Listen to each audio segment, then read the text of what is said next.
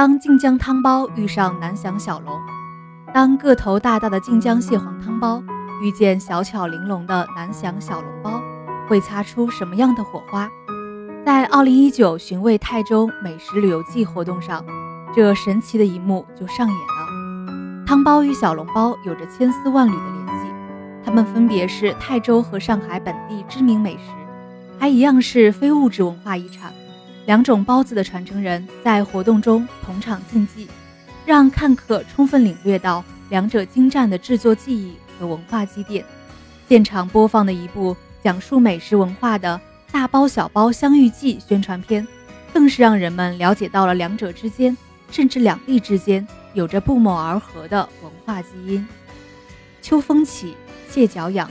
为了让上海市民一饱口福，在接下来的一周时间内，泰州将在东方明珠可口可乐自助餐厅特设泰州美食专区，各路泰州美食将在东方明珠粉墨登场，烫干丝、香鲨鱼。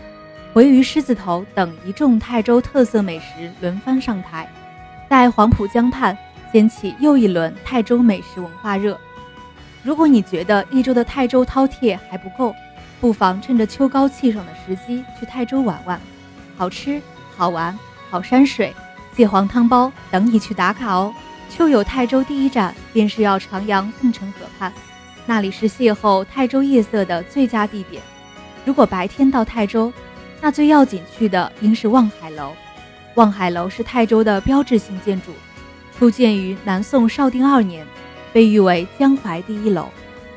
走下望海楼，不妨去偶遇泰州老街，一个麻石铺就的明清小巷，穿梭在深深的四合院落间，满街悠悠飘香的小吃，加上悠长绵柔的叫喊呐喊声，会带你寻找到一个更古朴典雅的泰州。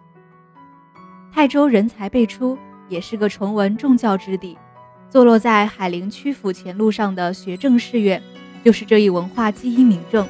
近两百年间，学政士院共举行了三百八十五场以上的考试，选拔了大量人才。如今，这座古老的建筑已经被评为全国文物保护建筑。著名京剧艺术家梅兰芳是泰州人，你知道吗？泰州名园梅园，现在就是梅兰芳纪念馆。园内不时传来丝竹之声，诱得人寻寻觅觅，流连忘返。除了梅园，另一座桥园呈现出别样雅致之美，一步一景，让人禁不住心生赞叹。评话大师柳敬亭生活过的柳园，则体现了中西合璧的美。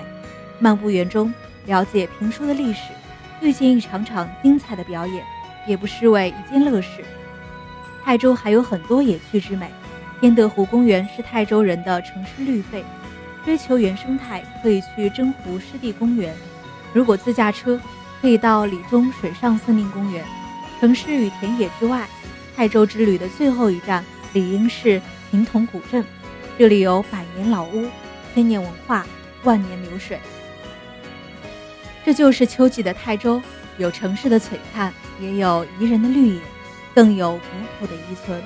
从一只汤包开始，无数的泰州美景美食等着你去打卡。